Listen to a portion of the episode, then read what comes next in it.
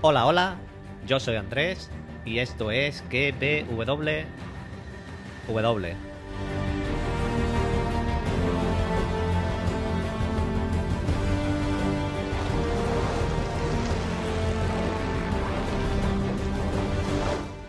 Podcast donde te recomiendo series y películas y también te analizo y teorizo la serie del momento.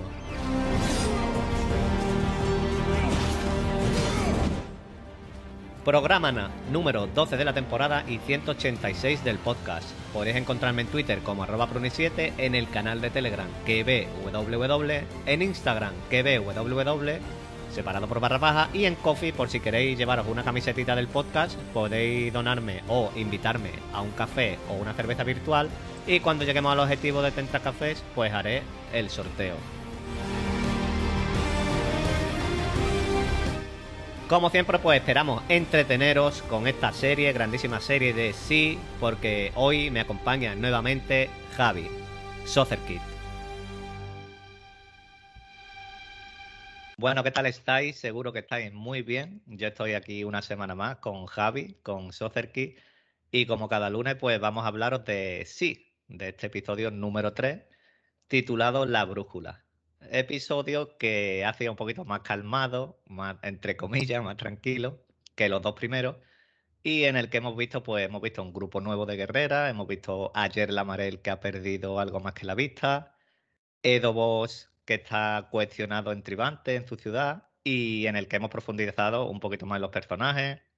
Y es lo que venimos hablando de, de esta serie que ha subido en esta temporada, varios escalones, pero en todo, en peleas, interpretaciones, en casi todo.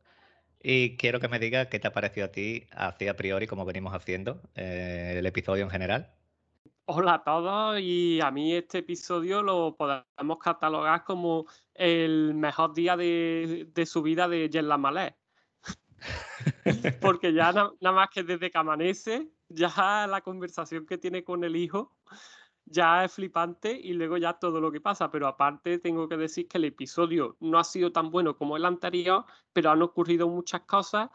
Y también tengo que decir que, se está viendo por dónde puede tirar la serie. A mí me está gustando. Eso te iba a preguntar, que si te ha gustado más este o el anterior. Yo creo que el anterior es más potente, porque más, puede ser que, que, tú dijiste que era el mejor de la temporada y de la serie hasta ahora, pero este, digamos que lo completa un poquito más con esta nueva introducción de las guerreras, esta, con la profundidad de un poquito más de Paris y de, y de Beba Bosch. Y yo creo que está, bueno, el, episodio es que no, no baja en ningún momento que tú digas 10 minutos que me, que me estoy aquí sentado y me estoy aburriendo. Y lo que está anunciando, se está anunciando, yo creo que alguien va a llegar al sitio que yo me sé justamente cuando vayan a hacer cierta boda para no adelantar mucho. como una boda roja. bueno, pues e, el episodio comienza eh, con el consejo este que vimos en Tribante, donde están acusando a Edo de que por su culpa pues han escapado esta gente, Damastillum, Baba y Anigua, porque para ellos era bastante valioso tener ahí a, a y le dicen que está tirando más por lo personal, con la sobrina y con, con Baba, que mirar por lo que realmente que preocupa a la ciudad, que es el encuentro, el frente que tienen abierto con los, con los gaditanos estos por el este. Y una cosa que se nos olvidó comentar fue lo de, que lo hablamos después, lo de los nudos, que dijimos, me, di cuenta, digo, mira, como con las máquinas de escribir, todos los consejos y todas las cosas los van dejando grabados en, en mensajes en nudos. Y la verdad es que es un puntazo, ¿eh? Sí, eso es un detalle de la serie donde se ve que que ya tienen cierta tecnología desde 500 años cuando hubo el virus este que dejó a todo el mundo ciego. Se ve que ya tienen algo tecnológico. ¿Y cómo ves tú aquí a Edo en este consejo, que lo están acusando de esto? Eh, pues aguantar, porque sabe que, ha sido una cagada y, ha sido suya, que se hayan escapado y dice, bueno, yo aquí aguanto esto, pero luego haré lo que yo quiera. Básicamente, sabe que tiene que mantener una posición eh, de cara a los del consejo y ya está. Sí, sí, porque después le dicen esto, que traiga la cabeza de, del, traidor este, que, que hay que ver quién ha sido.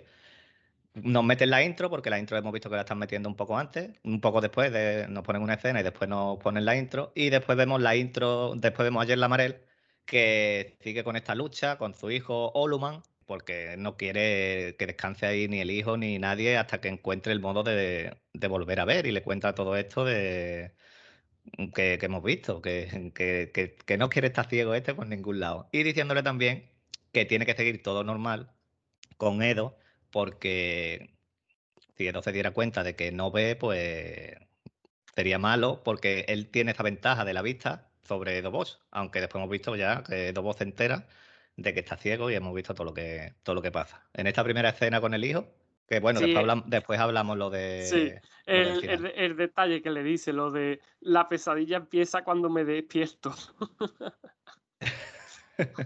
es que ha sido brutal, tío. Ha sido brutal. Baba, por su parte, se entera que Magra y Kofun están bien en Pensa y él dice, pues vamos a Pensa porque hay que ir ahí, que ahí está mi mujer y quiere llegar lo antes posible, sin descansar, sin comer, sin dormir, porque quiere encontrarse con su, con su mujer. Mujer que, que no lo va a hacer por, por, un tiempo, creo yo. Aquí lo que ocurre es que no se sabe si, si van a dejar de ser marido y mujer porque no se sabe si van a llegar antes de la boda estilo Robin Hood. Sí, sí. Y o, otra cosa distinta y, y, y, además no se sabe bien quién es el que está entreando porque no lo deja claro la serie, no lo dejan a entender. Y en Pensa, pues aquí vemos a Harlan, que Harlan es el meñique, es el meñique de sí, y trae a este superviviente de Kinzua, donde le cuenta eh, lo que este hombre pues cree que pasó en la presa, porque él dice que no vio allí, no escuchó ruidos de, de armas, ni de ataque, ni hubo ataque, ni nada. Mientras vemos a la reina Kane, que está allí escuchando todo, porque le dice que se esté callada, y nosotros sabemos que fue ella quien rompió la presa, la presa. Y vemos toda esta escena donde después Harlan le corta el cuello a este hombre, le corta la lengua a este hombre para dársela a Kane y ahí pues le muestra su, su, lealtad y, y, yo creo que es muy buena jugada de Harlan y yo creo que Harlan es una incorporación, un personaje que es muy bueno, tío. Sí, totalmente, porque nos estamos dando cuenta de cómo el tipo no estamos seguros de, si es el que está manejando, es el que fuerza las cosas y con esto lo que hace es querer forzarlo de la boda porque se lo dice, le dice eso de si, si persisten este tipo de rumores de, de supervivientes de Kensua, mm, si no hay nadie que lo aplaque, puede que, que lleguen a hacer más. Eso es lo que le dice a la reina. Claro, es que yo ahí están jugando a Harlan. Yo voy un pasito por delante, después la reina Kane dice, no, no, aquí te la voy a jugar yo y me pongo un pasito por delante. Y tienen ese, ese juego, esa partida de ajedrez de los dos, que vamos, que es buenísimo. Y, y cómo le corta la lengua, cómo se la da. Todos estos detalles que mm, suben mucho la serie. Y ahí mismo, con la lengua en la mano, que se la da el perro, recibe este mensaje, estos nudos, donde pone, donde le dicen que Kofun pues está vivo y está de camino. Y aquí es donde vemos a Kane, pues ya en su máximo esplendor, con toda esta maldad que tiene y utilizando todo esto contra Magra. Porque vemos que mientras está Magra allí, le da una noticia buena y le da dos noticias malas. Y la primera buena es que le dice, oye, que mira, que Kofun está vivo y que viene para acá. Pues claro, la otra se pone muy contenta y bien. Pero después le dice que, bueno, le dice no. Se entera Magra por los latidos de que ha perdido el hijo. Y vemos que la consuela y me ha gustado mucho ver así a Reina Kane porque la cara de sentimiento de pérdida yo me la he creído, vamos, totalmente la interpretación en esta escena. Y ahí es cuando le dice que necesita que se case con Harlan porque si se corre el rumor de que es verdad que ha perdido el hijo, que iba a ser un hijo con, con vista, pues las cosas no iban a ir bien. Ya no solo por, por, por ellas mismas, sino porque iban a ir a por Kofun y a por Haniwa. Y hemos visto que Magra acepta, pone sus condiciones, que después hablaremos de estas condiciones. Y como digo, me ha gustado mucho, mucho eh, esta escena de las dos hermanas. Sí, y además lo que le ocurre a la reina Kane, que sí es totalmente creíble, pero a la cabrona le dura medio minuto, ¿eh? Es que es eso, tío, es que mm, yo me quedé cuando estaban abrazadas y llorando, eh, dice, te consuelo, te, no te preocupes. Y fue cero coma, tío. Digo, hija de puta. Sí, este personaje está totalmente grillado y está claro que, puede que sea el animador de la serie, aunque bueno, hay mucha gente animando la serie. Sí, mm, los personajes, yo creo que todos, o bueno, los, digamos los cuatro, cinco, seis principales, todos creo yo que, que estamos de acuerdo que la semana que viene no lo podemos encontrar muerto. A lo mejor a uno de ellos.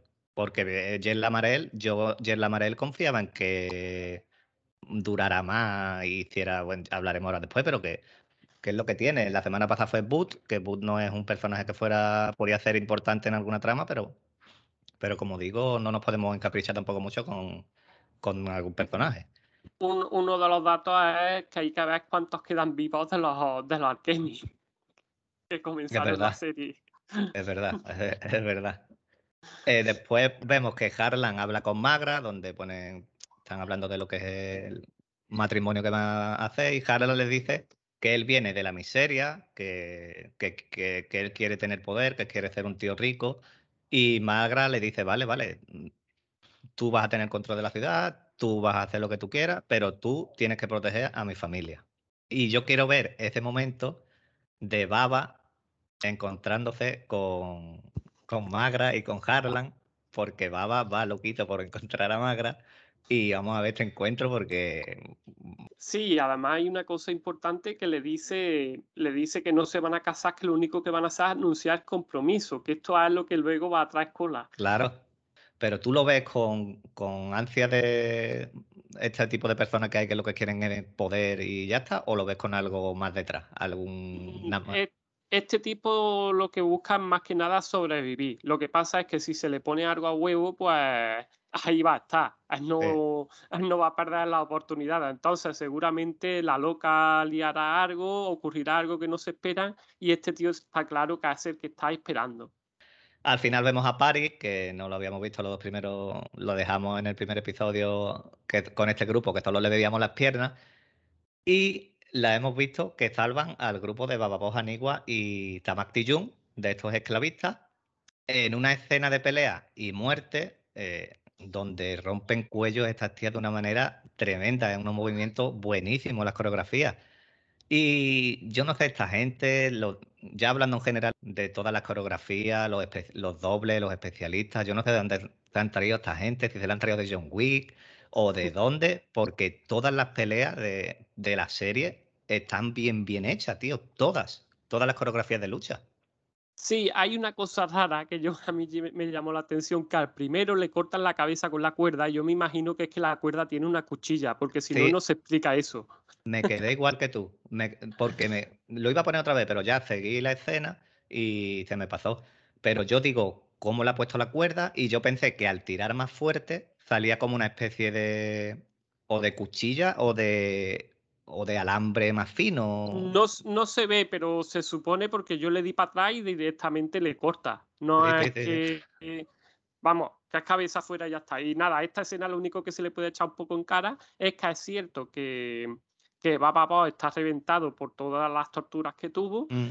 Pero, por ejemplo, Tamasti no hace casi nada y lo dejan todo como vengan estos a, vienen hasta salvaros y son las que matan a todos y ya está. Y, y vosotros no hacéis nada.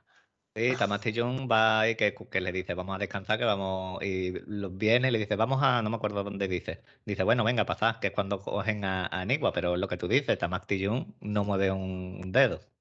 Y este grupo pues se hace llamar La Brújula, y ahí conocemos a Charlotte, que digamos es la que manda, a Keto creo que era, y la otra no me acuerdo cómo se llama. ¿Tú sabes, Charlotte, esta tía, dónde, dónde sale? ¿En una serie que ves tú? En una serie de dónde sale, pues ahora mismo lo cambio, pero porque... Y es una serie que te gusta bastante. Hay, hay dos o tres actrices así de estas asiáticas que llaman bastante la atención, pero ahora mismo no. Puede que sea. Ah, puede que sea la de Warrior. Sí, en Warrior, efectivamente. Vale, he caído ahora. Hasta que no me lo ha dicho, he empezado a pensar en Saria porque la estaba confundiendo, por ejemplo, con la conecta con Midna que es la que sale en el Mandaloriano. Pero eso, hay varias actrices así del mismo estilo, de que son asiáticas. Y, esta sí, esta tipa se ve que están, están metiéndola bastantes series porque la tipa sabe repartir. Yo, en, yo Warrior es que no la, no la he visto todavía. Y supongo que la tía pues peleará también porque la, vamos, que la tía sabe moverse y sabe eh, pelear. Bueno, sin spoilear, en, en Warrior usa espada. Ah, pues entonces pues también tiene que molar bastante. Pues vemos que este grupo, la brújula, lo que hace es proteger a esta gente que pueda ver, como hicieron sus madres y las madres de sus madres durante 200 años, porque la protegían a esta gente como Anigua y Kofun, por ejemplo, y los quemaban, porque los quemaban y asesinaban a los niños que nacían con visión. Y ellas pues tienen estos votos o este legado que cumplir de que si se, encuentran a alguien con vista, pues tienen que protegerlo. Y como digo, este personaje de Charlotte me ha gustado de primera hora bastante, porque también se le ve esa arrogancia con Anigua y como la manda, tú te tienes que poner aquí, detrás de tu padre mía, tu padre detrás de tuya, eh, como duerme a Tamartillum toda la noche, y muy buena presentación del personaje, que es como si la hubiéramos visto la primera temporada también, de primera, mm, de primera ya.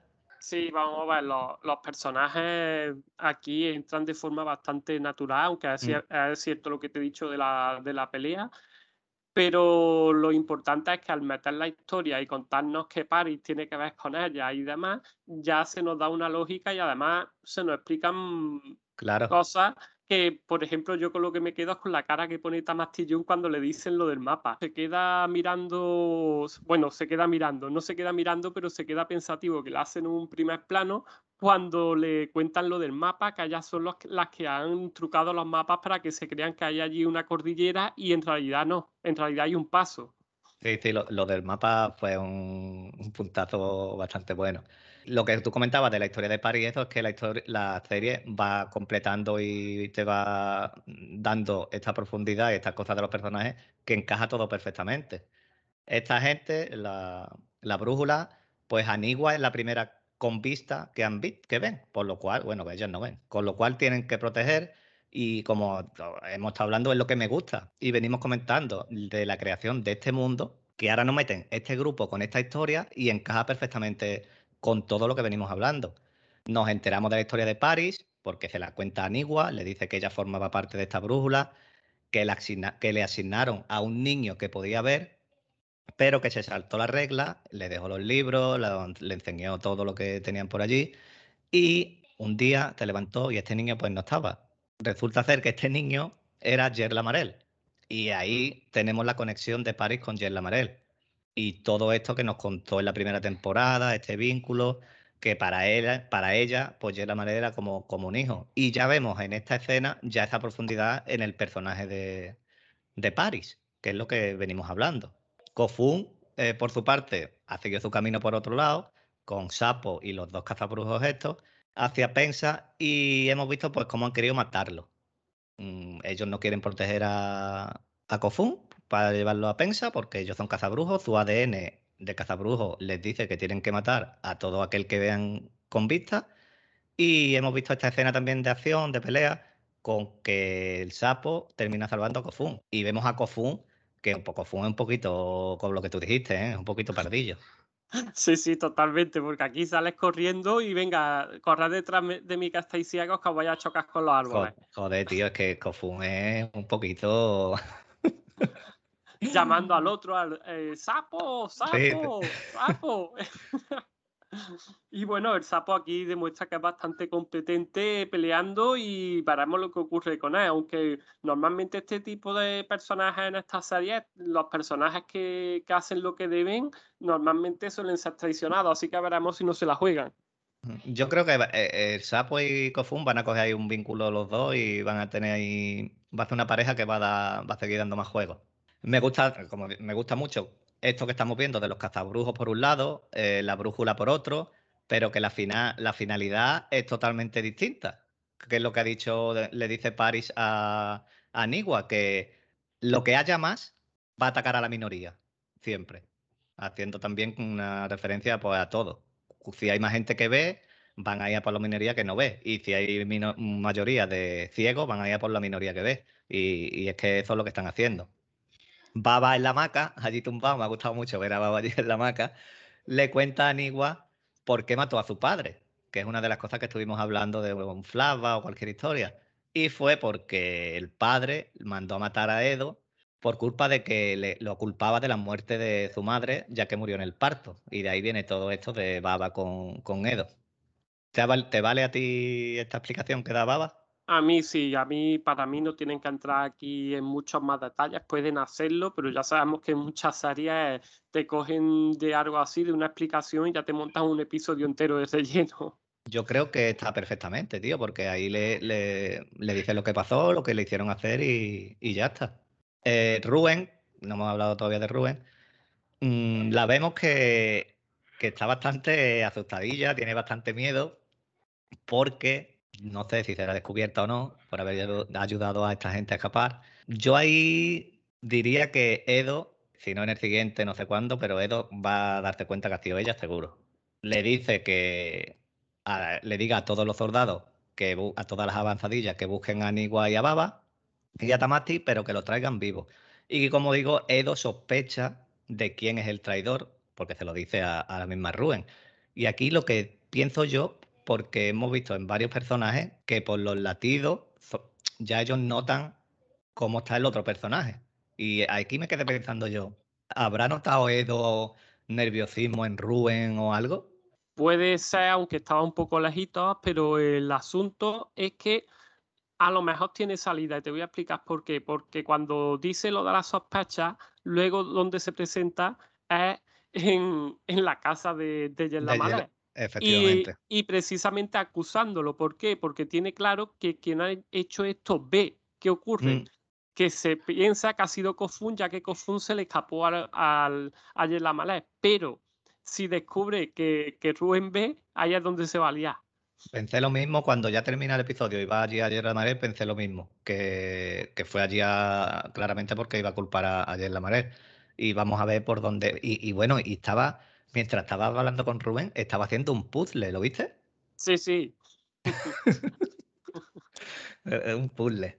Eh, en Pensa, mientras por la reina Kane nos le ha sorprendido a todo el mundo, a nosotros nos sorprende menos porque la conocemos y sabemos lo que es capaz de hacer, pues vemos que anuncia la boda a todo bombo y platillo allí de Malcra con Harlan y estos se quedan sorprendidos porque ellos querían anunciarlo ellos y es lo que venimos diciendo, que la reina Kane da otro pasito por delante de esta gente. ¿Con qué intención crees tú que ha dicho anunciar esto la reina? Claro, pero para mí lo importante aquí es si ha sido cuestión suya o que el otro le ha dicho que se lo diga sin tener en cuenta a Magra. Entonces, que se la está jugando en realidad es Harlan. Entonces, ese es el cachondeo que hay aquí en esta escena. Ese es el cachondeo porque Magra no, ya no confía de ninguno de los dos. No sabe si ha sido la loca por, o bueno, a lo mejor no lo hace por ganar nada, sencillamente porque está loca y ya está ahí, o para distraer por lo del hijo que ha perdido, a saber. Y, y, o no sabe si ha sido este el Harlan que, puede que esté manejando ahí. Claro, porque a Magra le dice a Harlan, ¿tú tienes algo que ver? Y le dice, no, no, yo, yo no tengo ni idea. Eso ha sido es esta loca. Y terminamos con la visita de Edo a Jen Lamarel, porque él creía que era él el que había ayudado a Baba, bueno, a esta gente a escapar. Y como habló al principio, pues él no quiere que Edo se entere de que está ciego. Le dice que, que me ha gustado esta escena mucho, tío, porque te pones en la piel de Edo y dices, bueno, está ciego, eh, no sabe, él sabe que está ahí Jen Lamarel y ya está, no sabe si está ciego o no está ciego, pero claro, le dices, ¿por qué no te mueves por aquí pavoneándote como hacías antes, como hasta que lo coges? Y hemos visto cómo, para mi sorpresa, como te dije antes, le ha cortado la cabeza. Bueno, pero mm, no sé, no se sabe si puede que esté vivo, ¿eh? Yo creo que es, que, es que, claro, se da cuenta que está ciego porque le palpa los ojos. Tiene claro que eso se lo ha hecho Bababa. Y así girando le mete un corte que. Pero, el cachondeo, pero, pero vamos, es la diferencia. Aquí tenemos dos cortes de cuello. Uno es el que hace Harlan, que corta al, al sobreviviente de Kensua, le corta el cuello, pero solamente lo, suficiente para que se muera. Y este directamente le corta el cuello entero y sale la cabeza disparada. Claro, pero es que Edo, en la a lo mejor viene Edo y aunque tuviera visto lo que fuera, el nerviosismo lo puede tener porque no sabe por dónde le puede salir. Y, Edo pues lo puede notar nervioso. Pero ya Edo dice, tú no te mueves por aquí como te movías antes, eh, pavoneándote, mm, fanfarroneando de que puedes ver. Y ahí ya cuando le ha cogido la cara, le ha tocado los ojos y le ha dicho, eh, pues ya aquí ha llegado. Y ahora Edo es el dueño de la Casa de la Ilustración, porque lo dice allí, con todo lo que hay allí, todos los libros y todo lo que, lo que allí hay, y ahora los hijos pues van a trabajar para él y serán pues los ojos de Edo Boss, con este científico, no sé si es científico que ha dejado allí para que, que esté con todo lo que hay allí. Aquí lo más pues importante sí es que está cumpliendo porque él ahora mismo es el dueño de la vista. Él consigue la vista un arma, es un arma tecnológica y ahora mismo es el dueño. Claro, él tiene ahora el ejército, bueno, el ejército tiene a esta gente con visión mm, y va a tener muchísimo más poder. Ojitos ahora con, con, Edo. Una cosa que se me ha pasado, que lo quiero comentar con Magra, cuando la escena que está ella sola entrenando con la, con la, con el arma esta, que se llamaba el silbido, ¿no? Creo que era, le Algo así, sí, una hoja silbante o algo así. Sí, eh, no sé a ti, pero me ha gustado mucho, tío, cómo estaba entrenando y, y, esa arma se va a utilizar. Esa arma. Sí, sí, sí.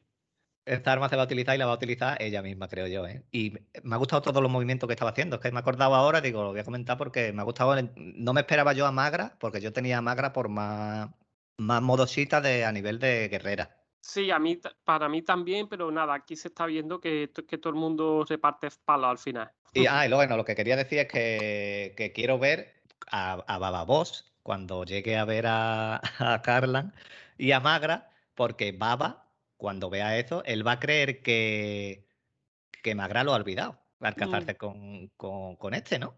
Ya, ya veremos porque la serie está muy abierta. No sabemos si incluso ahora con la gente que ve, eh, Edo puede pegar un golpe de Estado. Recordemos que, que la ciudad de los tribantes es una democracia no como mm. las otras que son autoritarias. Luego también por ahí los, los gaditanos, como decimos nosotros, que seguramente tendrán que aparecer. Y ojo, porque puede ser. Yo los esperaba esta semana.